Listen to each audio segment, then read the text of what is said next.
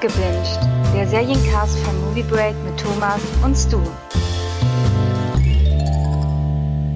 Hallo und willkommen zurück zu unserem Abgewinnt Spezial mit Folge 6 mittlerweile von The Boys und natürlich wieder an meiner Seite unser Leuchtfeuer bei Movie Break, der Stu. Hallo Stu. Ja, doch. Doch, hat Ja? was, doch, ja, du War warst besser, oder? du warst besser, ja, ja. Da ist noch Luft nach oben, ich will ehrlich sein, aber doch, doch, ich, ich merke eine Verbesserung, lieber Thomas. Ähm, ja. Danke für diese wunderschöne Introduction. Mhm. Und ich bin ein bisschen baff tatsächlich, dass wir schon bei Folge 6 sind, weil ich war der festen Überzeugung, ich bin wirklich heute den ganzen Tag durch die Welt gegangen, habe gedacht, heute nehmen wir Recap Nummer 5 auf und dann hast du mir gesagt, nee, nee, wir sind bei 6 schon. Ich, oh, Zumal äh, wir gerade erst gestern die Folge 5 aufgenommen haben. Ja. Muss man da mal erwähnen. Ja, das ist ähm, ja Recap Blues irgendwie. Genau. Vielleicht zur zeitlichen Einordnung. Wir befinden uns einen Tag vor Release der ersten drei Folgen. Yay! Verrückte Zeit. Ey, ganz ehrlich, ich glaube, Leute, die das wirklich freiwillig hören, mein Beileid, äh, die denken sich wahrscheinlich auch so, boah, müsst ihr jedes Mal sagen, dass ihr die Staffel schon gesehen habt, ihr verdammten Idioten. ah, genau, wir sind bei Folge 6 mit dem Titel The Bloody Doors Off und äh, das wird hier tatsächlich auch wörtlich genommen. Mhm. Ich hatte Übrigens- wirklich viel, Sch- ja. Übrigens, ich habe gelesen, ich habe mich, ich, ich bin total perplex, ich habe wirklich angefangen auf YouTube einem Typen zuzuhören, der ein sechsstündiges Video hochgeladen hat, wo er komplett das Comic durchgeht. Ach krass. Ja, und es gibt wohl ein Band, der heißt exakt auch so, The Bloody Doors Off. Ah, okay, cool. Wahrscheinlich haben mehrere Folgen na, Titel wie die Comics oder die Bände, das kann natürlich sein. Ja, aber aber- wir, wir kennen die halt nicht. Tatsächlich, da Ja. sind wir raus. So. und ich bin auch, also ich finde das sehr, sehr spannend. Es ist natürlich sehr nerdig. Das heißt, nach 20 Minuten raucht mir die Rübe und ich muss aufhören. Aber ich bin wirklich überrascht, wie brutal dieses Comic ist. Holla die Waldfee. Dagegen ist die Serie fast schon ein bisschen sanft. Ah, okay. Das macht es jetzt gleich ein bisschen interessanter. Ja. Aber viele Deadpool-Comics zu Hause. Ähm, die sind ja auch sehr brutal zwischendurch. Hm. Hm. Könnte ich vielleicht mal meine Comicsammlung erweitern. Aber gerade sammle ich einfach nur Batman-Comics, also von daher. Ja. Gut, ähm, starten wir mal. Ja. Und äh, wir starten gar nicht in der Gegenwart, sondern wir starten in der Folge acht Jahre in der Vergangenheit. Ja, wir sehen Frenchie in einer kleinen Bude, Apartment mit einer Dame und einem Herren. Äh, die beiden konsumieren ordentlich Drogen, also Kiffen. Und es scheint so eine Dreiecksbeziehung zu sein. Mhm. Und ja, dann kommt halt irgendwann äh, eine Idee zum Vorschein, nämlich lass uns doch eine Bank ausrauben. Und bevor das irgendwie in die Tat umgesetzt wird oder wir mehr erfahren, was das für Leute eigentlich sind, sind wir auch schon wieder in der Gegenwart. Genau. Und zwar äh, hat Starlight wieder zurückgefunden zum Team. Da war ich ein bisschen überrascht, ehrlich gesagt. Ähm, also alle sind zurück. Frenchie ist zurück, Starlight hat sich wieder zurückgemeldet und äh, will jetzt dann doch wieder mit denen zusammenarbeiten und auch was mit Yui machen. Klar, keine Beziehung mit Yui, also da sind wir immer noch ein bisschen Status kompliziert. Mhm. Ähm, und äh, sie sagt halt, dass sie gerne ihren Chip entfernt haben will, damit halt Ward sie nicht mehr finden kann. Und damit bricht sie natürlich auch mit den Seven, ganz klar. Ja. Was ja eigentlich in der letzten Folge mit dem, beziehungsweise in der vorletzten Folge mit dem Roadtrip, ähm, ja noch gesagt worden ist, auf wegen, ah nee, ich fahre mal lieber nur zum Cousin, bin aber wieder da. Jetzt ist so der komplette Bruch. Also in der fünften Folge ist es wirklich so, dass so habe ich es empfunden, dass Starlight hier wirklich die Wandlung äh, vollzieht endgültig, dass sie halt raus aus den Seven ist und wirklich Mitglieder, also Mitglied von The Boys ist. Und so langsam müssen sich die mal einen anderen Namen aussuchen, weil sie haben jetzt schon zwei Damen im Team. Ne? Also The Boys and Two Girls. ja, Mm, Genau, ähm, dann bekommen wir, wie ich finde, eine sehr interessante Szene. Ja, das ist jetzt so, ähm, weißt du, wir haben ja gesehen in der letzten Folge, wie Stormfront und äh, Homelander ordentliches Krachen lassen haben. Ja. Neuneinhalb Wochen in der Superhelden-Edition. Und jetzt kommt so das Nachpetting, würde ich nennen. Ja. Wir sehen halt einen Typen, der irgendwie auf der Flucht ist, hat irgendwie Geld geklaut oder so, keine Ahnung, und rennt halt dadurch die, die, die Straßen und am Hinterhof äh, kommt dann Stormfront und Homelander und stoppen ihn halt. Und ja, wer The Boys gesehen hat, weiß natürlich, das war's jetzt erstmal für den armen Kerl. Homelander kümmert sich um ihn. Allerdings hat er jetzt Stormfront mit dabei und die macht daraus ein neckisches, erotisches Spiel. Mhm. Denn während Homelander den Kopf des Mannes äh, gegen die Wand presst, äh, ja, spielt sie ein bisschen mit seinem kleinen Homelander. was dazu führt, dass äh, Homelander halt zur, ich nenne es mal, Ekstase kommt und der Kopf des Mannes ganz einfach zermanscht wird ist eine nette Szene. Ich glaube, sie wäre nicht notwendig gewesen. Das ist schon so eine, ich nenne es mal eine Money-Shot-Szene, weil sie halt einfach wieder äh, Gewalt und dieses total durchgeknallte und absurde wieder auf die Höhe bringt. Ähm, aber es, es, bringt jetzt nicht so richtig. Also das ist, wie, wie schon sagt, ist so gefühlt so der Nachklapp halt zum zur Sexszene der letzten Folge. Wobei zumindest nochmal erwähnt wird, aber das wussten wir ja auch schon, ne, äh, dass sie nicht viel halten vom Justizsystem ja. ne, und dass sie auch eher das in die eigene Hand nehmen, das Gesetz. Ja. Und wir bekommen den äh, Song Happy Together. Von The Turtles, ja. Mhm. Der wunderschön ist, aber ich äh, leider muss ich mal in einer äh, Schulaufführung, also da habe ich nicht mitgespielt, da musste ich zugucken und da wurden die armen äh, Schüler gezwungen, am Ende auf die Bühne zu kommen, diesen Song zu singen. Das war Fremdscham pur. Also, das hat, seitdem, also zu ihr ich das mit dem Song, deswegen ist ah, so die Freude okay. nicht mehr so ganz groß, wenn der kommt. Aber er, bei, er, er konterkariert ja. die Szenerie halt wunderbar, das stimmt schon. Das stimmt, ja. Was ich mir bei diesem Gematsche ja wieder gefragt habe, kommt denn so ein Bordmitarbeiter, so ein, so ein Reinigungsteam danach dann an und denkt sich so, boah, Homelander, schon wieder und schrubbt dann so die Wand ab? Keine Ahnung, ich meine, ähm, es, es sieht ja keiner. Das ist ja wirklich am Hinterhof. Ne? Da mhm. könnte man natürlich auch sagen, ja, pff, das kann ja mehrere Möglichkeiten haben, warum der Typ keinen Kopf mehr hat. Ne? Ja, natürlich. Ne? Passiert ja auch tagtäglich sowas. Ne? Tagtäglich. Ne? Aber ja, ich glaube ganz ehrlich, dass ähm, die da schon irgendwelche Mitarbeiter haben. Was ja auch immer ganz interessant ist. Es gab mal diese DC-Serie, ich glaube Powerless, äh, mhm. die aber nur eine Staffel hatte und die auch nicht so gut sein soll. Aber die Prämisse war super, weil da ging es halt um Mitarbeiter, die äh, dafür da waren, das Chaos halt aufzuräumen, was Superhelden hinterlassen haben. Ja. Und ich nehme mal an, solche Leute gibt's auch bei Wort. Ja, definitiv, ja. ja? Untere Gehaltsklasse, ziemlich frustriert. Hohe Bluttoleranz. Redest du jetzt von den Mitarbeitern oder von dir? von den Mitarbeitern. Okay. Hohe Bluttoleranz bei mir. Mhm. Ja. Stimmt. Ja. Ähm, genau, danach bekommen wir ein kleines Interview mit Homelander und Stormfront, welches äh, fleißig von Butcher und Kimiko geguckt wird und die das beide kommentieren mit How fucking. Ja. Äh, während sich halt Mother's Milk ein Bild von seinem Kind ansieht, Kinder, mhm. Kind, egal, und äh, die restlichen Boys quasi und Starlight zurückkommen. Und das ist auch das erste Mal, wo Frenchie wieder auf äh, Kimiko trifft. Und äh, beide haben jetzt aktuell ein, Seni äh, also ein wenig herzliches Verhältnis. Ja, man merkt aber schon irgendwie, dass beide sich immer noch irgendwie mögen und auch irgendwie brauchen. Also ja. es, es keimte bei mir bei der Szene schon so, ich nenne es mal Hoffnung auf, dass wir vielleicht nicht mehr so lange warten müssen, bis die beiden wieder, ich nenne es mal, ein Herz und eine Seele sind. Ja. Ähm, ein Herz und eine Seele sind definitiv nicht Butcher und Starlight. Nein, das stimmt, weil Starlight ist eine Superheldin und Butcher mag keine Superhelden. Genau, er ist ironisch nett erst und macht dann aber ganz klar deutlich, dass er keinen Bock auf sie hat und warum ist sie hier und was soll das Ganze. Ja. Sie hat aber Informationen dabei. Ja. Denn und sie hat das, viele E-Mails ja, von Stan genau. Edgar bekommen. Und da muss ich sagen, ist es dir auch so ergangen, dass du also als der Name Stan Edgar gefallen ist, da dachte ich mir, warte mal, okay, wir haben ihn letzte Folge gesehen äh, mhm. als als Handyvideo, aber so richtig viel Screentime hat der Giancarlo Esposito nicht.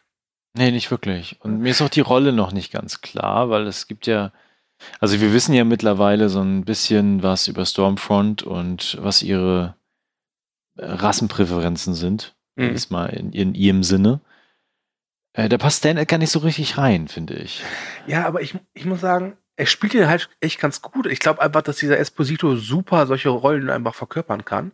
Wahrscheinlich mhm. ist es in der Realität der netteste Mensch auf Erden. Ja, meistens so.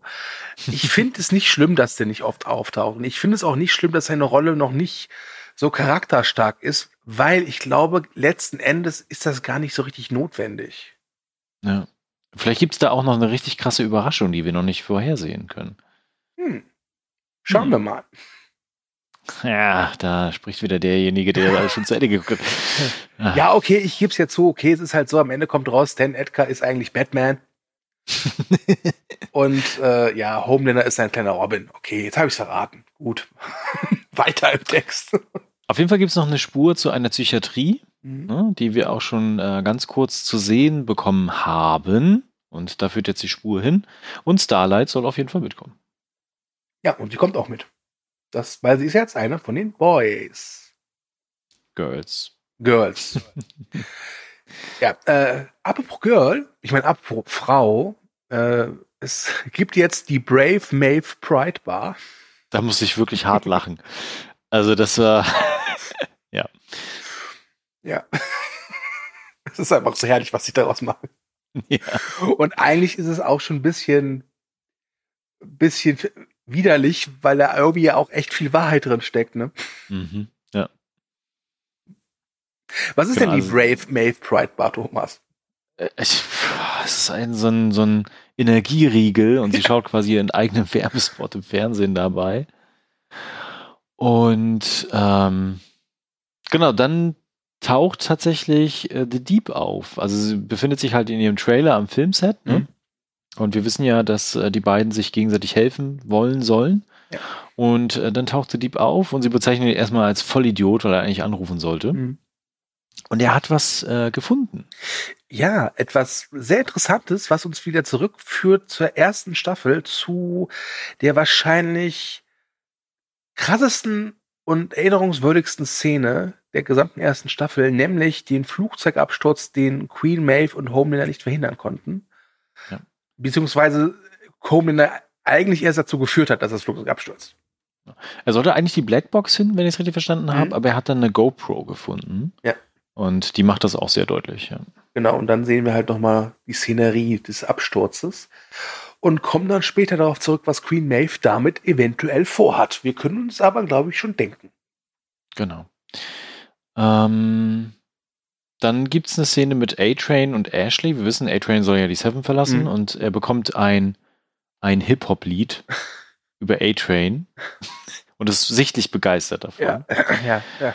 Lass den schwarzen Hip-Hop machen, warum auch nicht, ne? Ja. Genau. Äh, Ashley ist unterdessen, ja, Achso, ich, nee, bitte, mach weiter. genau, Ashley ist unterdessen ziemlich angepisst, weil aufgefallen ist, dass Starlight nicht da ist. Ja, und äh, sie verliert immer noch Haar, die liebe Ashley. ja, genau. sie, sie würde mir fast leid tun. Ne? Aber ganz ehrlich, ich glaube, es Nur, wäre nur fast. Nur fast, man könnte ja kündigen ne, und sagen, Ja. leckt mich Leute, ich gehe nach Hause.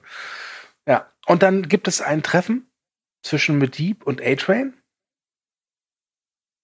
Mhm. nicht wahr? Oder habt ihr das Ja, Genau, ja. Die treffen sich ganz kurz. Ja. ganz kurz und ja, Boys Talk, ne? Also, also nicht The Boys, sondern nur Boys. Also, es ist jetzt ein bisschen. Der Titel ist irgendwie ungünstig gewählt für die Serie, finde ich. Ähm, vorher gibt es aber noch eine Begegnung zwischen Stormfront und A-Train. ja. Die laufen nur aneinander vorbei und äh, diese Blicke äh, sagen einfach alles. Ja. Das ist richtig pure Verachtung von Stormfront gegenüber A-Train. Ja. Allerdings, das stimmt. Jetzt sind wir wieder bei The Boys. Mhm. die äh, bei dieser Einrichtung sind und bereiten sich vor und man kann nicht gerade sagen, dass sie sehr entspannt dabei vorgehen. Man merkt schon, dass es eine große Anspannung da. Ja. Und dann springen wir wieder in die Vergangenheit, acht Jahre in die Vergangenheit. Äh, Frenchie sitzt mittlerweile in Haft oder wurde halt geschnappt und sitzt halt in unserem Verhörzimmer. Und dann trifft er auf Grace Mallory oder Mallory? Mallory, ne? Mallory. Mallory, Ja. ja. Und die sagt ihm halt, okay, Junge, du kannst jetzt entweder ein Vierteljahrhundert ins Knast, Knast gehen oder du arbeitest halt für mich. Und das, das war ganz cool, weil mm, wir wissen ja schon, dass Mallory ein harter Knochen ist, Ja. aber in Ruhestand mittlerweile. Und da sieht man sie halt in Duty noch und da war sie auch schon ein krasser harter Knochen einfach. ja. Wobei mich hat die Szene so ein bisschen irritiert, weil ich eigentlich immer davon ausgegangen bin, dass alle Mitglieder von The Boys einen persönlichen Grund haben, warum sie halt Superhelden äh, ausschalten wollen. Hm. Und bei Frenchie sieht es ja da erstmal danach aus, nee, er hat eigentlich so nichts gegen Superhelden, sondern äh, wurde halt ja quasi dazu gezwungen. Ja, aber er hat ein Talent dafür, scheinbar sich gegen Superhelden zu wehren. Das Mhm. bekommt man ja so ganz kurz dann erzählt. Und vielleicht hat sie da einfach den, äh, also Interesse an den Skills einfach. Ja. Ich glaube auch, dass, dass äh, Frenchie ist ja jemand, der immer gerne hilft. Gerade Mhm. Leuten, denen es sich gut geht. Und äh, bestes Beispiel ist ja Yui, der nach dem Tod seiner Freundin in der ersten Staffel, ich glaube Robin hieß sie, ja wirklich auch äh, nicht gerade auf der Sonnenseite des Lebens stand. Ich glaube einfach, dass sowas Frenchie irgendwie anspornt. Mhm. Nennen wir es einfach mal Helfersyndrom vielleicht. Ja, so ein bisschen, ja. Ja. Ein Syndrom hat auch äh, Homelander scheinbar. Der jetzt die Romantik für sich entdeckt. Genau. Das ist, das war wirklich grotesk, muss ich gestehen. Also Homelander kommt halt zu Stormfront und sagt, er hat eine Überraschung für sie. Und sie sagt aber, ich muss zu den PR-Leuten bei Wort, ich bin mal ganz kurz weg. Dauert auch nur 20 Minuten und so. Das, der ist sichtlich angepisst deswegen, Hm. weil er äh, das Gefühl hat, also er will ja immer alles kontrollieren. Ne? Und er kann Stormfront scheinbar nicht kontrollieren. Das gefällt ihm nicht. Und dann sieht man, was für eine Überraschung er hatte. Und zwar Blumen. Ja, mit einer lieben, netten Grußkarte. Und ganz ehrlich, ich hätte mit allem gerechnet, aber nicht mit Blumen. Ja, da war ich auch wirklich perplex. Aber vielleicht ist es ja schon, weißt du, er weiß ja jetzt, dass Stormfront und er, was die Kräfte angeht, so auf einem Level sind. Mhm. Vielleicht ist es einfach so jetzt jemanden, wo er wirklich sich vorstellen kann, mit dieser Person kann ich glücklich werden, weil die versteht mich. Die ist mir ebenbürtig. Vielleicht sehnt er sich jetzt auch deswegen nach, ganz ehrlich, er und Stormfront in einem kleinen Haus ja, am See mit so kleinen Milch. Kindern, die da umherlaufen und so. Ich glaube Mhm. wirklich, dass Homelander davon träumt. Ja. Weil er jemanden Ja, halt gefunden hat, der zu ihm passt. Genüsslich seine Nachmittagsmilch schlürft. Ach ja, ach die Milch. Ach herrlich. Homelander und Milch, es geht immer. So, und jetzt kommen wir zur großen Psychiatrie-Szenerie, würde ich sagen. genau, jetzt kommt so ein großer Block, wo es auch keine Unterbrechungen gibt mit anderen Figuren oder anderen Szenen tatsächlich. Was ich gut finde, Ja, das hat. die ah, Szene hat einen gut. recht guten Drive. Auch wenn Mhm. sie halt sehr lange ist, aber es, es, sie es lässt, lässt sich sehr gut weggucken und es sorgt dafür, dass die Folge auch wieder ein enorm gutes Tempo hat. Genau. Ne? Also wir sehen auf jeden Fall Butcher am Scharfschützengewehr, der bleibt so ein bisschen zurück und die Truppe geht halt rein in die Einrichtung. Und das fand ich nochmal spannend, weil Butcher ganz kurz auf Starlight ja zielt. Genau, zur Erklärung, äh, es gibt halt diesen Maschendrahtzaun, Maschendrahtzaun, und äh, den schmilzt halt Starlight an einer Stelle weg, damit sie durch können. Und wir sehen die Szenerie halt durch das äh, Scope des Scharfschützengewehrs und wir sehen halt eben auch, dass Billy sehr lange auf Starlights Kopf zielt. Ja. Und das ist halt alles wenig herzlich, ne? Zwischen Ja. Starlight und Butcher, zwischen Kimiko und Frenchie und so. Das ist halt alles ähm, Ja. nicht so geil. Aber Starlight konfrontiert Butcher dann und macht ihm nochmal deutlich, ich kenne so Typen wie du Ja. und eigentlich bist du nur ein Bully für mich. Genau. Aber bevor dann diese Streitdiskussion wirklich an Fahrt aufnehmen kann, äh, taucht Stormfront auf, die über den beiden wegfliegt Richtung Eingang. Da war ich Und- überrascht auch tatsächlich, ja. Ja? Dachtest du, da kommt noch irgendwas? Also dachtest du, dass sie jetzt äh, sie entdeckt oder? Nee, ich dachte nicht, dass sie da jetzt auftauchen würde. Ach so. Also ich war einfach so perplex auf dem Weg, ah, okay, jetzt gibt Stress. Ja, äh, aber nicht so, wie wir gedacht haben. Nee, auch nicht so, wie wir gedacht haben. Also Ja. es gibt viele Überraschungen in dieser Folge. Ja.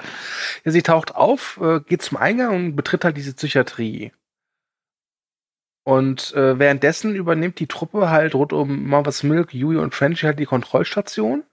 Mit dem ältesten Trick der Welt. Äh, ja, wirklich. Äh, also der eine gibt sich als Patient aus, der dann irgendwie einen Anfall hat oder so. Und da frage ich mich auch, ja, was soll denn der Security-Beamte dann tun, wenn der Typ einen Anfall hat?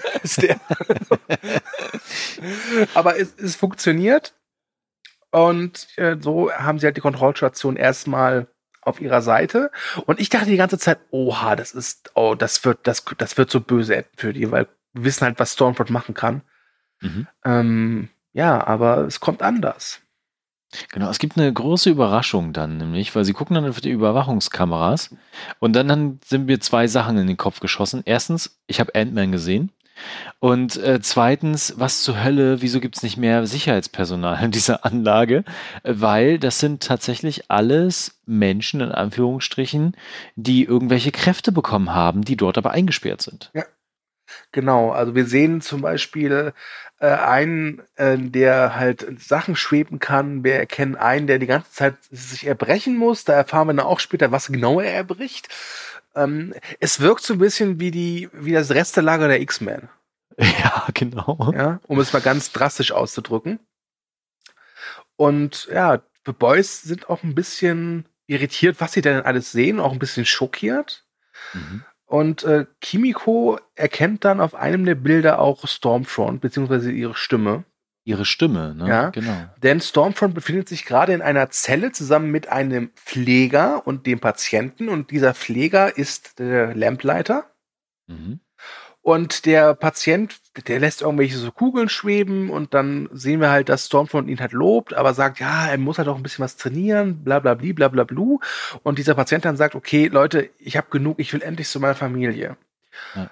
Und Stormfront ist halt Stormfront und tut halt so, ja, natürlich, kein Problem. Und gibt halt Lampleiter ein Zeichen. Und wir, die jetzt schon, ja, bis hierhin, glaube ich, 14 folgende Boys gesehen haben, wissen, oh na, Nein, das wird böse enden. Und tatsächlich, denn Lamplighter zückt ein Feuerzeug und äh, flambiert den werten Herrn. Aber er macht das nicht gerne. Man sieht wirklich, dass er keine große Freude daran hat. Ja. Wo ich auch sagen muss, ich hätte es auch nicht. Ich würde mich aber, glaube ich, auch nicht dagegen wehren, wenn ich diesen Befehl von Stormfront bekommen habe. Genau. Also was da, glaube ich, über Lamplighter, und das hatte ich mir dann schon ein bisschen da auch zusammengereimt, ne? Mhm er ist jetzt nicht unbedingt der böseste Charakter, auf den die Boys jetzt derzeit treffen, ja. sondern vielleicht auch ein potenzieller Verbündeter, Schrägstrich, Fragezeichen, Unterstützer, Informant oder sonstiges.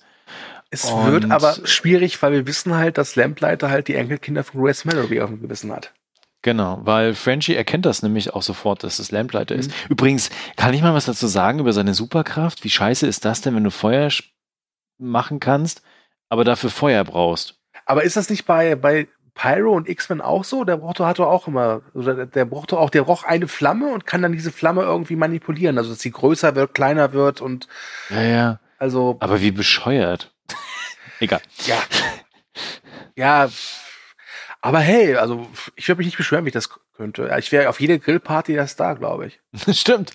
Medium Rare oder knusprig? Was? Grillenzünder brauchen wir nicht. genau, also Frenchie erkennt ihn und will auf jeden Fall Rache, aber Mother's Milk hält ihn halt zurück, weil sie haben halt die Aufgabe, äh, da alles auszuspionieren, beziehungsweise Daten, Infos zu sammeln und klauen deswegen erstmal die Datenträger. Genau. Äh, währenddessen sehen wir, dass Stormfront die Klinik auch wieder verlässt. Mhm da war ich überrascht. Ich dachte halt wirklich, dass ihr Auftritt da noch zu irgendwas Großem führt. Und war kurz und war kurz davor, wirklich ein bisschen enttäuscht zu sein. Aber was soll ich sagen, Thomas? du wurdest nicht enttäuscht. Ich ne? wurde nicht enttäuscht, denn man braucht nicht unbedingt immer eine Stormfront oder einen Homelander, um absurden Spaß zu erzeugen. Genau. Äh, weil auf dem Weg nach draußen treffen sie halt dann auf Lamplighter. Äh, wobei ich ja gestehen muss, diese, dieser Blickaustausch zwischen den beiden, also zwischen Frenchie ja. und Lamplighter, ist wirklich so absurd inszeniert. Von wegen so, äh, ich kenne dich, ich kenne dich, ja. was zur Hölle. Mm. Ähm, da, das war ein bisschen amüsant. Auf jeden Fall erkennt halt Lamplighter in dem Fall auch Frenchie und zückt sofort seine Flamme ja. und schießt aber daneben und schmilzt eine Tür weg die er hätte nicht besser äh, schmelzen sollen. Ja, denn aus dieser einen Tür kommt das wohl gefährlichste, bösartigste, aggressivste Wesen, was man sich vorstellen kann. Und ihr Name ist Cindy. Genau. Cindy aus der Psychiatrie, also nicht Cindy aus Marzahn, sondern Cindy aus der Psychiatrie entkommt.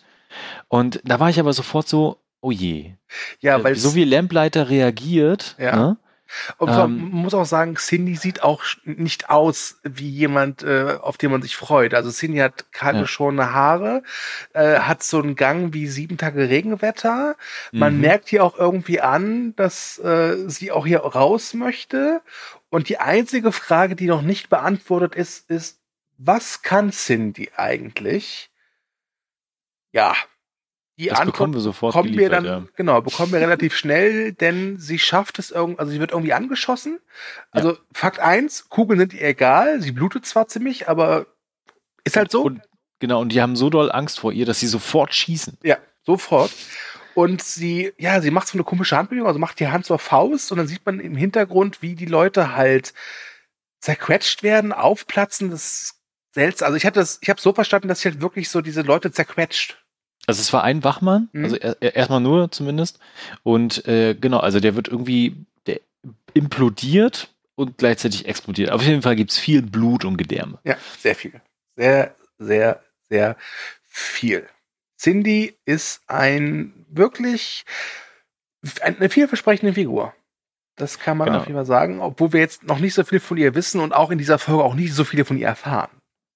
Auf jeden Fall nimmt der Komfort in dieser Einrichtung sehr schnell ab, Ja, äh, weil Cindy befreit dann auch alle anderen und was folgt, ist halt Massenflucht, Tod, Chaos, Blut, Gedärme. Und äh, die Boys als auch äh, Lamplighter können dann relativ schnell noch fliehen und schließen sich halt im Kontrollraum ein.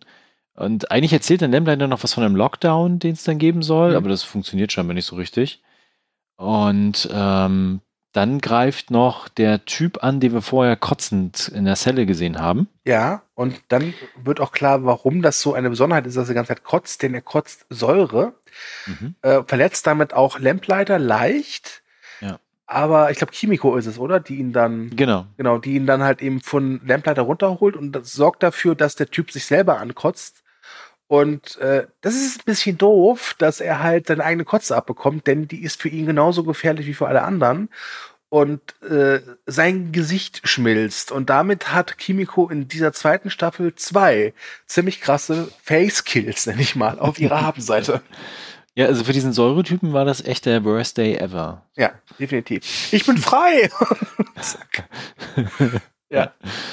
Wobei, ganz ehrlich, mir tun sie halt auch irgendwie leid. Weil die sind ja nicht freiwillig da. Und die haben ja auch klar. nicht freiwillig diese Kräfte. Und ganz ehrlich, weißt du, jemanden irgendwie zerdrücken, allein mit der Gedankenkraft, okay, schön und gut, ne? Aber die ganze Zeit Säure kotzen, ist jetzt keine Fähigkeit, die ich gerne hätte. Nee, das ist auch ziemlich eine nutzlose Fähigkeit. Das stimmt. Bleib stehen, sonst kotze ich dich voll. Äh, Stell dir mal vor, du hast diese Fähigkeit, hast auch noch Bulimie, das ist ja auch kein Finger mehr. Äh, Genau, also auf jeden Fall ähm, verlassen wir dann erstmal die Anrichtung und Mhm. gehen nach draußen. Und äh, Butcher und der Rest, die wissen eigentlich noch nichts, was genau da passiert ist. Sie haben auch gar aktuell keinen Kontakt. Treffen dann aber auf jemanden, der entkommen ist. Genau, da steht ein, ein etwas verwirrt schauender, äh, reinschauender junger Mann im weißen Anzug äh, vor ihnen. Und ich dachte mir so, ey Leute, das könnte man eigentlich noch problemlos lösen. Und ich, ich bin jetzt gespannt, wie du es siehst, aber ich würde da wirklich Butcher die Schuld geben. Weil ich nicht das Gefühl hatte, dass der Typ eigentlich vorhatte, denen irgendwas zu tun. Der war halt komplett verwirrt. Mhm. Aber ich glaube, der hätte sie vielleicht ziehen lassen. Aber Butcher ist halt Butcher und äh, hat halt das Gefühl, es gibt droht Gefahr und er schießt ihn dann. Was dann dazu führt, dass der Typ zwar tot ist, denn anscheinend kann der Typ keine Kugeln aushalten. Ähm, Und dann aber, bevor er halt abtritt, noch äh, zeigt, welche Power er hat. Er kann nämlich Schockwellen erzeugen. Und das führt halt eben dazu, dass sich der Van mehrfach überschlägt und Yui ist in dem Van noch drin. Das war übrigens ganz cool gemacht, weil der kommt ja dann raus und äh, eigentlich scheinbar geht's ihm gut. Äh, außer, dass er eine riesenfette Wunde im Bauch hat. Kurze, kurze Frage, ähm, das ist in meinem langen Monolog untergegangen. Glaubst du auch, dass Butcher schuld dran ist? Ähm, nee, weil eigentlich gehen sie ja so langsam auf ihn zu, alle, und Starlight versucht ihn ja auch zu, so ein bisschen zu beruhigen. Ja. Und dann macht er eigentlich seine Schockwelle einfach so, ohne Grund. So Ah, habe ich es zumindest gesehen. Und danach greift ja Butcher erst zu seiner Waffe Okay. und macht ihn dann platt. Okay. Uns aber unentschieden.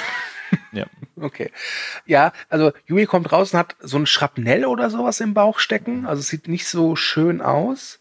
Mhm. Und fällt dann auch gleich um und Butcher äh, trifft sofort die Entscheidung, wir müssen ihn zu einem Arzt bringen. Und die anderen sind auf sich allein gestellt. Und da kam halt wieder das raus, was in der Episode, äh, in der Staffel ja schon oft thematisiert wird und auch noch oft thematisiert wird, dass Butcher eine, eine gewisse Beziehung hat zu Yui, die halt, ich glaube halt wirklich für ihn ist, ist äh, Yui Lenny, sein verstorbener Mhm. kleiner Bruder. Genau. Und das wird hier wieder sehr deutlich. Jetzt haben wir wieder einen krassen Übergang von quasi What the heck, ne? Mhm. Und zu okay. Und zwar Homelander wartet Ja. und wartet und starrt auf seinen Blumenstrauß mit dem mit dem Kärtchen. Ja. Und dann gibt es einen perfekten Übergang. Also man erahnt ja schon, was er eigentlich machen wird. Ich habe eigentlich nur noch drauf gewartet tatsächlich. Und äh, wir sehen dann nur noch seinen Trailer, der halt abgefackelt wurde und wie so ein Feuerwehrmann dann durchmarschiert und du weißt sofort so, ja, Geduld ist nicht so deine Stärke, ne? Ja, ja, und dann kommt Stormfront dazu und fragt was ist hier los? Und, und Homelander antwortet so, so ganz dämlich, ja, Electrical Fire. Genau. Aber währenddessen war er nicht untätig, äh, sondern er fragte, wie war der Meeting? Mhm. Und es wird jetzt schon klar, es ist eine schwierige Beziehung und Lügen sind ja eh nicht so Homelanders Ding. Und er war bei dem Tower und hat sie gesucht und da war sie natürlich nicht. Und das finde ich ganz krass, weil Stormfront dann natürlich eh so ein bisschen kurz schlucken muss tatsächlich Ja. und auch so ein klein wenig Angst durchblitzen lässt. Siehst du mal, das habe ich gar nicht so aufgefasst, weil, also, ich glaube einfach, sie braucht nicht dieselbe Angst zu haben wie wir vor Homelander. Weil ja, wir, ja, ne, definitiv, Also klar. er, kann sie halt nicht äh, äh, mit seinen Laseraugen da irgendwie zerteilen. Ich hatte mehr so das Gefühl, dass sie merkt, dass sie ihn vielleicht doch ein bisschen unterschätzt hat. Dass sie Mhm. vielleicht doch dachte, sie hätte ihn jetzt wirklich mehr in der Hand. Ja, das kann auch sein. Aber es passt beides auch äh, zusammen so ein bisschen. Ne? Was gar nicht passt, ist die nächste Szene. Wir bekommen nämlich ein gruseliges Essen serviert. Ja, äh, es kommt zusammen, was zusammen gehört, nämlich äh, The Deep hat A-Train zu seinen Sektenfreunden mitgenommen, äh, zu einem leckeren Essen Mhm. und ja, versucht halt seinen äh, A-Train-Buddy da halt so von dieser Sekte zu überzeugen. Ähm, aber ich hatte das Gefühl, A-Train ist nicht so angetan davon. Nee, gar nicht. Ne? Also es kommt ja dann zu dieser Wahrheitsaussprache, nenne ich mal. Ne? Also wo sie Deep dann auch sagt so, aber A-Train, du hast doch immer meine Karriere sabotiert, aber ich vergebe dir so ungefähr. Und A-Train wird dann ab so wegen, ja, ich habe die Doku gesehen über euch, ne? Also ist nicht so mein Scheiß hier eigentlich. Ähm, genau, aber dann kommt der Sektenführer, ich weiß gar nicht, wie der heißt. Das ist. Ich weiß es auch ich- nicht. Aber Ist, ist auch egal. er genau. ist halt ein Schmierlappen. Nennen wir Genau. ihn einfach Mr. Schmierlappen, dann wissen wir, wer gemeint Der hat aber viele Informationen, weil er kennt die Wahrheit über A-Train, über sein Herz und seine Fähigkeiten aktuell und sagt dann, The Church knows all kinds of things. Und äh, er weiß auch, dass Shockwave der neue A-Train wird und sogar so einen, seinen Anzug wohl auch bekommt. Und macht dann das Angebot, ich kann helfen, aber zuerst musst du dich setzen. Und diese ganze Szenerie, dieses ganze Haus, diese Musik dabei, die er läuft und sowas alles, das ist so, boah. Ja, das ist. ugh. Also Mr. Schmierlappen passt perfekt, finde ich dazu. Ja. Ja, dann sind wir aber wieder bei den äh, verbliebenen Boys in der Psychiatrie, die halt in diesem, was ist das, Krankenzimmer, Medizinzimmer oder so sind. Ja, genau. Äh, Frenchie nutzt natürlich die Gunst der Stunde und deckt sich erstmal großzügig mit einer Hand von Arznei ein. Man weiß ja nie, was man so brauchen braucht oder Mhm. was man später verkaufen kann. Er ist halt doch immer noch so ein kleiner Geschäftsmann, unser Frenchie. Und ja, es kommt aber auch zur Aussprache, zum Dialog zwischen ihm und Lamplighter, äh, die sich halt immer noch spinnefeind sind. Ähm, war eigentlich eine schöne Szene, aber ich muss auch sagen, danach habe ich mich nicht schlauer gefühlt. Nee, nicht wirklich. Und das wird auch ehrlich gesagt nicht aufgelöst. Also es wird schon aufgelöst, aber es wird nicht so aufgelöst, wie es eigentlich da aufgebaut wird, fand ich. Ähm, weil, sie, also Frenchie macht ja ganz klar, so, du liebst es, wenn du Leute verbrennen siehst, ne? Und Lamplighter haut dann zurück, ja, ich weiß, was du damals gemacht hast, du warst auch da, ne? Vielleicht liebst du es auch, Menschen brennen zu sehen. Mhm. Und ähm, dann wird so ein bisschen deutlich, sie waren beide an dem Abend da, wo die äh, Kids dann verbrannt sind, aber so richtig stimmt das ja auch nicht. Aber äh, na egal. Und jetzt sind wir wieder in der Vergangenheit, fünf Jahre in der Vergangenheit. Und das ist für mich wahrscheinlich mit die amüsanteste Szene der gesamten Staffel. Äh, ich habe wirklich auf Pause drücken müssen, weil ich es einfach so amüsant fand. Kennst du das, wenn du lachen musst, weil andere lachen? garantiert. Ja. Und das ist so eine Szene. Wir ja. sehen also fünf Jahre in der Vergangenheit. Ähm, Mavas Milk erzählt gerade, dass er seiner Verlobten, also seiner Freundin jetzt einen Antrag machen will. Und ähm, ja, die Boys stehen halt dann auch sonst noch so rum und warten halt unter dem Kommando von Mallory darauf, dass Lamplighter endlich auftaucht. Und er taucht auf. Und kurz zur Erklärung, in der Gegenwart ist halt Lamplighter einfach ein Pfleger, hat halt auch diese typische Pflegeruniform an, sieht also total normal aus, aber fünf Jahre in der Vergangenheit hat er halt eben seinen Lamplighter-Anzug an und der ist sehr heroisch und er trägt mit sich so einen massiven Stab, auf dem oben auch noch so eine große Fackel drauf montiert ist. Und dazu trägt er auch eine sehr futuristische Sonnenbrille. Und er mhm. taucht auf und alle lachen. Das ist auch wirklich grotesk. Also es ist wirklich ja. lustig auch einfach, dieser Anzug, wie der da auftritt und alle so, was ist das denn für einer? Und ich habe mir dann auch gedacht, was ist denn das für ein Anzug? Wenn ich äh, tatsächlich nur ein bisschen Feuer brauche, schleppe ich doch nicht so einen Riesenstab mit Dauerfeuer rum, äh, sondern baue mir einen Anzug, wo ich so Spider-Man-mäßig äh, Flammen aus dem Anzug schießen kann, ja. wo, wenn ich es mal brauche. Das macht doch Sinn, aber nicht. Ja, genau. Also wobei, also deswegen müssen wobei wir sehen, auch lachen. Also, also ich weiß gar nicht, ob es in dieser Folge ist, aber wir sehen in einer nächsten Folge, Achtung, ist jetzt kein Spoiler, ähm, sehen wir halt so eine Lamplighter-Statue. Mhm. Und ich finde, als Statue sieht das geil aus. Ja, aber als er in Person sieht, sieht das, das halt aus. einfach nur läppsch aus und lächerlich. Und das lassen sie ihn auch sehr deutlich spüren. Und selbst Mallory hat halt echt Probleme, sich das Lachen zu verkneifen. Und die Frau lacht ja sonst wirklich nie. Und ja. was, was das Ganze noch so noch herrlich amüsanter macht, ist einfach die Tatsache, dass Lamplighter mit der Reaktion auch sehr überfordert ist.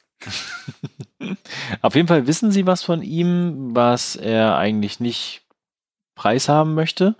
Und sie erpressen ihn und er soll halt Infos liefern, vor allen Dingen über Homelander. Ja, und dann war es das auch schon wieder mit der Vergangenheit. Und jetzt kommt eine äh, Szene, äh, die hat mir echt gut gefallen. Die ist auch immens wichtig. Sehr äh, immens wichtig. Für die Serie und für Starlight als Figur aber sie wurde überschattet von einer Sache, die ich mich gefragt habe die ganze Zeit. Ich habe noch keine Antwort drauf gefunden. Also erstmal, was passiert? Sie sind halt auf der, auf einer Straße mittlerweile und äh, schleppen Yui halt äh, äh, den Weg entlang und äh, ja, äh, ein Wagen hält an. Mhm. Beziehungsweise sie, sie machen diesen, diesen Anhaltertrick, glaube ich, dass das halt äh, der. Ja, ja, genau. Ne? Hier FBI, komm raus, ich brauche das Auto, bla bla bla. Genau. Ne? genau. Und der Fahrer äh, reagiert, wie, also denkt, was ist das für eine Scheiße? Was wollt ihr von mir? Und das ist eigentlich ein sehr netter Mann. Und das Problem ist nur, ich kenne diesen Darsteller irgendwo her, aber ich weiß nicht woher. Keine Ahnung. Wirklich, dieser Darsteller, den habe ich schon so oft gesehen, in Nebenrollen, oft auch in, in, in, in Serien. Deswegen, es hat mich die ganze Zeit beschäftigt. Ich musste echt nach dem, nach dem Podcast echt mal endlich mal recherchieren. Aber gut, ähm, es kommt halt dazu, dass sie ihn töten, beziehungsweise Starlight tötet ihn, nachdem er eine Waffe zieht. Und sie bleibt relativ gelassen dabei, wobei ich schon gemerkt habe, einfach fiel es ihr nicht, aber da hat man schon gesehen, ihre Prioritäten. Sie hat halt ihren, ihre Freunde und vor allem Yui beschützt. Mhm. Und deswegen nimmt sie es gelassen auf, bis sie dann ähm, ja, Yui äh, mit sich in, auf, auf, die Rückbank nimmt und dann sieht, dass neben ihr ein Kindersitz ist. Ja. Genau, aber nichtsdestotrotz war ihre Reaktion halt völlig anders, als sie hätte äh, zu Beginn der ersten Staffel also ja, gewesen wäre. Ja, ne? Ähm, Wobei man auch sagen muss, dass sie ja auch sagt, als der Typ dann auf dem Boden liegt, äh, dass man ihm helfen soll. Aber äh, Butcher sagt dann ganz klar, ja, du musst dich entscheiden, entweder Yui oder er. Und seien wir ehrlich, ich glaube, Yuis Chancen stehen größer gerade. Ja. ja. Und ähm, ja, ich glaube, in dieser Szene hat äh, Starlight eingesehen, egal auf welcher Seite sie ist, egal ob sie jetzt bei den Seven sich austobt oder bei äh, The Boys, Kollateralschäden kommen immer wieder, glaube ich. Ja. Mm, dann begeben wir uns wieder in die Einrichtung mhm. mit den verschanzten Boys.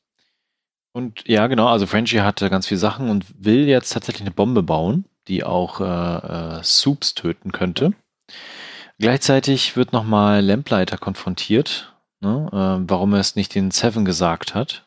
Mhm. Das hat ihn immer beschäftigt. Und warum er auch die Kinder getötet hat. Und dann sagt er halt, ich wusste es nicht. Also ich wusste nicht, dass die Kinder da sind. Mhm. Ja. Er wollte eigentlich nur Mallory töten, was jetzt auch nicht unbedingt besser macht, aber ähm, genau, er soll das auch nicht entschuldigen, das machen sie auch nochmal klar. Und natürlich ist Lamplighter als Figur immer noch dann Kacke, so ein bisschen. Aber es macht ihn halt greifbarer, auch menschlicher tatsächlich. Ja. Und es wird klar, auch Frenchie, der den Auftrag hatte, ihn zu beschatten, hat ihn nicht gestoppt. Vielleicht ist es auch wieder einer der Gründe, warum er immer bei den Boys ist. Weil er auch da Mhm. so eine Schuld abarbeiten möchte. Genau. Und wir bekommen dann tatsächlich auch in der nächsten Szene die Antwort darauf, was gerade gesagt worden ist. Weil wir befinden uns wieder in der Vergangenheit und Lamplighter macht sich auf in so eine Party, was auch immer, ne? Ganz viel Pressebilder werden gemacht und Frenchie bleibt halt im Hintergrund und beobachtet ihn. Hat, äh, aber Lamplighter hat ihn aber trotzdem irgendwie ja gesehen, wahrgenommen, so. Und dann kriegt er einen Anruf äh, von seiner Freundin, wir erinnern uns, die ja damals auf festgenommen worden ist und die auch äh, sehr gerne Drogen konsumiert. Und äh, der eine Freund von ihm hat eine Überdosis. Und er muss unbedingt kommen, sonst äh, wird er sterben und verlässt dann seinen Posten. Kurz vorm Abnippeln ist auch Yui, der immer noch auf Mhm. der Rückbank sitzt, gemeinsam mit Starlight. Ähm, Butcher fährt und macht äh, Starlight nochmal klar, dass sie keine Wahl hatte und dass sie richtig gehandelt hat. Mhm. Ähm, was ich da so schön fand, war, wie sie sich um Yui kümmert. Wie sie halt mit, mit ihrer Wange so seinen Kopf abfühlt, ob er heiß ist, ne, und so. Ja. Und, ah, also, ich, The Boys ist vielleicht nicht gerade die richtige Se Serie, um ein Traumpaar zu, zu erschaffen, aber ich weiß nicht, Yui und Starlight, ach, das, weiß nicht, ich, ach, Das ist schon schön. es ist schön, ja, sein, Vielleicht gibt es irgendwann mal einen Spin-off, so einen Romantik-Spin-off davon. ja. Ja, ich, ich werde es mir, glaube ich, echt angucken. äh, was es da äh, sehr schön macht, diese Szene oder diese ganze äh, Szenerie im Auto, ist äh, Butchers Blick. Ja. Weil er definitiv Gefallen an Starlight gefunden hat, weil er sich denkt, oh, wir haben doch mehr gemeinsam, als ich eigentlich gedacht hatte.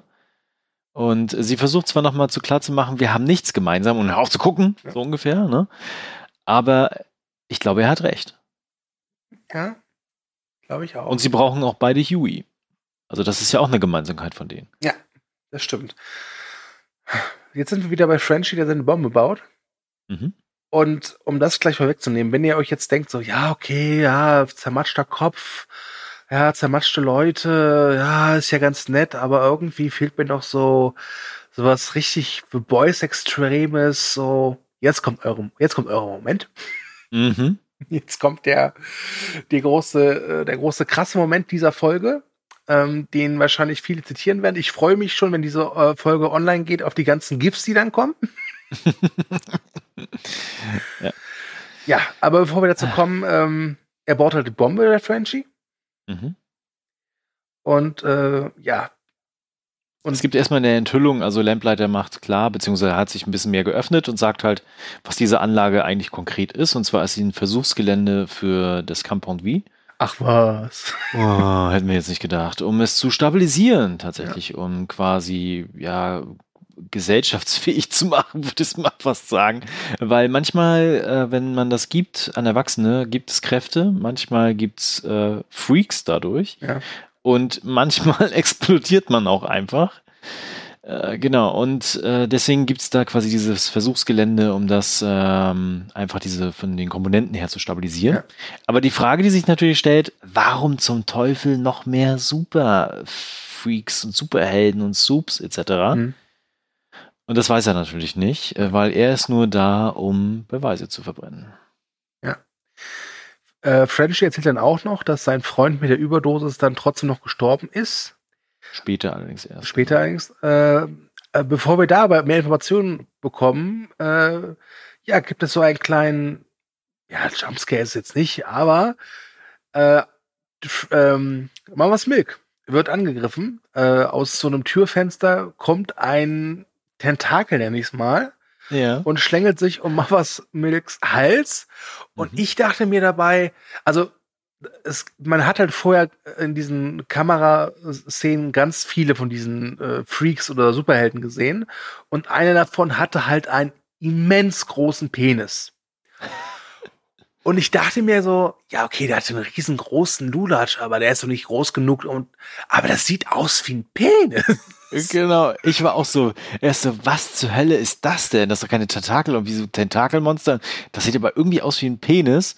Und äh, sie schaffen es ja dann, äh, Mother's Milk dann auch zu befreien. Und mhm. beziehungsweise Kimiko rennt ja dann auch raus, ne? Und äh, genau, dann kriegen wir den Reveal, die Auflösung. Ja. ja es ist ein Penis. Es ist ein Penis. Und der Typ, der ihn spazieren trägt, kann ihn wohl zum Wachsen bringen, aber anscheinend hat mhm. er trotz allem eine Standardform, die, ich würde sagen, locker so fast ein Meter ist. Aber er kann ihn halt eben auch ver verlängern. Ich frage mich jetzt wirklich, kann er das machen, ohne erregt zu sein, oder muss er sich dann irgendwas Erregendes vorstellen? Ich weiß es nicht, aber ich glaube, ähm, Mother's Milk hatte das Gefühl, dass er sich waschen muss. Ja, wirklich. ja. Ja. Ähm, um. Ähm. Dann sehen wir noch kurz Cindy. Ja. Äh, vor, deren, vor der verstecken sie sich ja auch. Und dann kommt Stormfront. Mhm. Und äh, schleudert Cindy erstmal beiseite. Genau, also eigentlich wollten die Boys halt Cindy auch töten mit dieser Bombe. Mhm. Das hat aber nicht geklappt. Also die Puff, ne? Ja. Und aber da wird wirklich nochmal äh, deutlich, dass Cindy auch wirklich heftige Fähigkeiten hat. Ja. Aber natürlich gegen Stormfront, die auch mega angepisst ist, hat sie halt keine Chance. Ja, und Stormfront sagt auch schon, dass sie draußen schon, schon sechs äh, andere töten müssen und ist auch sehr angepisst deswegen. Und die Boys verstecken sich halt vor Stormfront. Sie wissen halt, was diese Frau kann. Wir wissen es auch. Ähm, was durchaus so einen kleinen Spannungsmoment erzeugt. Was mhm. ich ein bisschen seltsam fand, ist, dass halt Lamplighter dann rausgeht und den Boys halt hilft und Stormfront ihm eigentlich alles abkauft. Also sagt dann so, ja, Cindy ist halt ausgerastet, das ist halt hier, das, ne, alle, ich weiß nicht, das, also, wenn ich Stormfront wäre, ich wäre so ein bisschen so, okay, warum lebst du noch? Mhm. Und aber er ist ja Lamplighter. So. Ja, okay, aber trotz allem, weiß ich, das hat, das hat mich ein bisschen irritiert, nenne ich es mal. Jetzt nicht so, nicht so irritiert, dass ich sage, das ist jetzt eine schlechte Szene, Gott bewahre. Aber das, das, das, weißt du, ich, hat mich. Also mehr irritiert war ich eher davon, dass Stormfront dann da äh, weggeht und ja. irgendwo hingeht und irgendwas tut. Und aber Cindy ja nachher dann trotzdem abhaut. aber egal. Ja. Mm. Wir sind im Krankenhaus. Mhm. Yui ist versorgt und lebt, alle sind glücklich, äh, was auch immer sie erzählt haben, was ihm passiert ist. Mhm. Und äh, dann kommt passiert was Seltsames, was ich sehr lustig fand.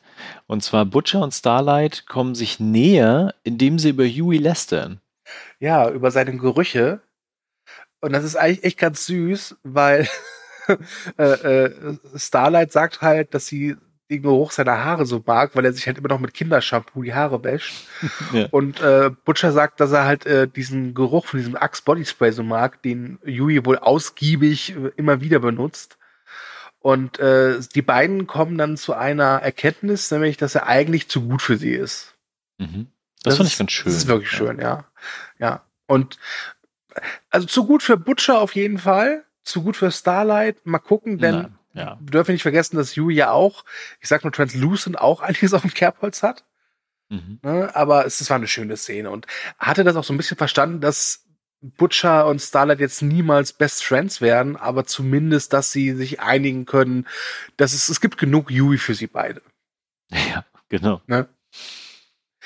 Ja, dann sind wir wieder bei Queen, was ist wieder? Nach längerer Zeit mal wieder bei Queen Maeve, bei ihr zu Hause. Mhm. Ich muss übrigens sagen, ich finde es schön, wenn man halt mal diese Wohnung von Superhelden sieht, dass die relativ normal wirken. Also man merkt schon, dass sie ja. ein bisschen mehr Geld haben als äh, Normalverdienende, aber es ist jetzt nicht so irgendwie wie in sonstigen Comics, dass sie irgendwie unter einem Vulkan wohnen oder so, sondern halt einfach nur Wohnung irgendwo in New York. Ja. Und ähm, Maeve ist, glaube ich, gerade unter der Dusche wäscht sich die Haare, vielleicht mit Kindershampoo, wir wissen es nicht. Und Alina sucht, glaube ich, ein Aufladegerät für ihr Handy und findet dabei die genau. GoPro und äh, lässt mal das Video abspielen. Und da sehen wir halt äh, die Szenerie, wie halt Homelander dafür sorgt, dass das Flugzeug halt abstürzt.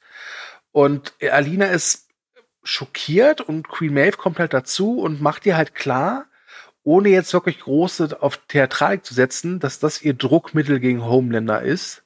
Mhm. Ähm, und ja, und da dachte ich mir, das könnte funktionieren. Ja.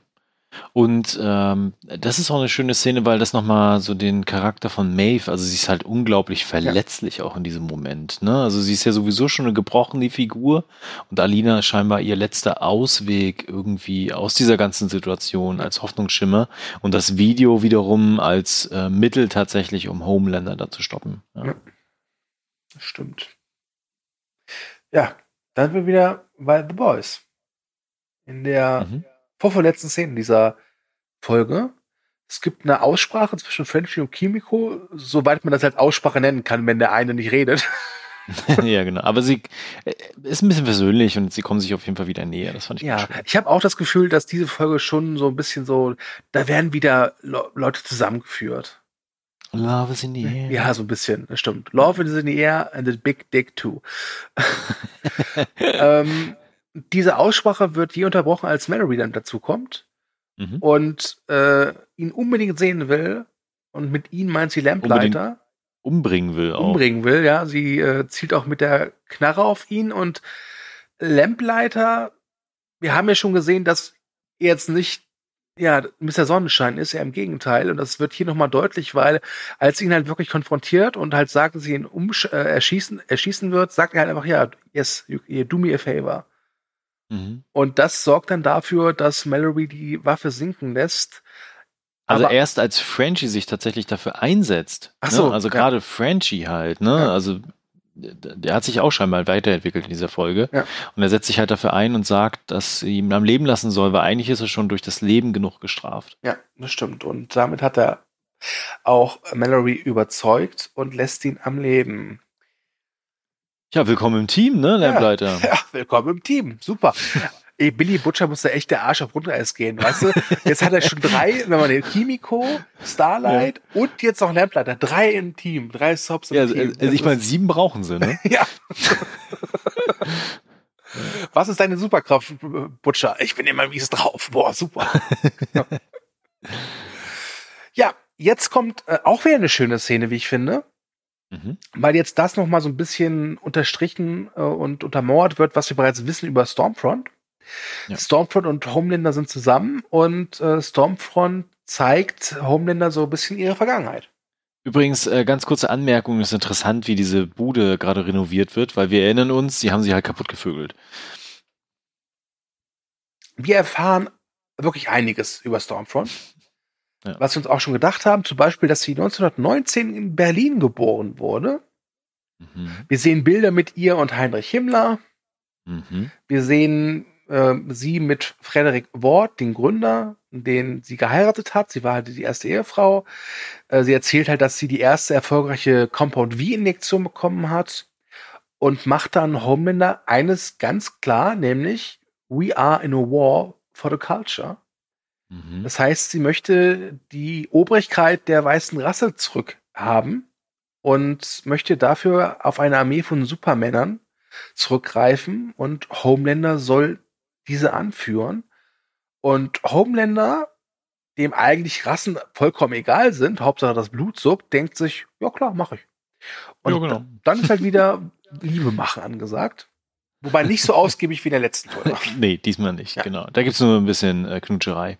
Das war tatsächlich ganz krass. Also ich meine, die fängt ja an mit diesem Bild von dieser alten Frau, die sie mhm. da umarmt, ne? Und macht dann klar, das ist meine Tochter. Und ähm, wir hatten ja schon die Vermutung mit Nazis und sonstiges und das wird auch genau so kommt das dann tatsächlich. Und äh, scheinbar ist Wort ja ein Nazi-Konzern, wenn ich es richtig verstanden habe zumindest. Er wurde es denn, vom Nazi, ja, ja. Genau, aber, äh, aber auch die strategische Ausrichtung scheint ja gerade darauf zu sein. Es sei denn, Stormfront hat irgendwie ihre eigenen Pläne dahinter derzeit. Naja, was halt ein bisschen in Anführungszeichen seltsam ist, ist, dass Stan Edgar ja ein Schwarzer ist. Ne? ja, ist, genau. Das, das Deswegen, das meinte ich ja vorhin. Ja. Andererseits glaube ich, dass Stan Edgar einfach zu sehr Geschäftsmann ist. Mhm. Und ich glaube, der wird alles machen, was der Firma Geld bringt. Aber vielleicht erfahren wir dann in den nächsten Folgen ein bisschen mehr. Ja. Und das wäre es auch fast für diese Folge. Aber äh, Cindy ist noch mal zu sehen. Äh, Cindy ist raus, hat also den Angriff von Stormfront dann doch äh, überstanden und äh, hält einen Wagen an. Ja, auf und ihre Art und. Weise.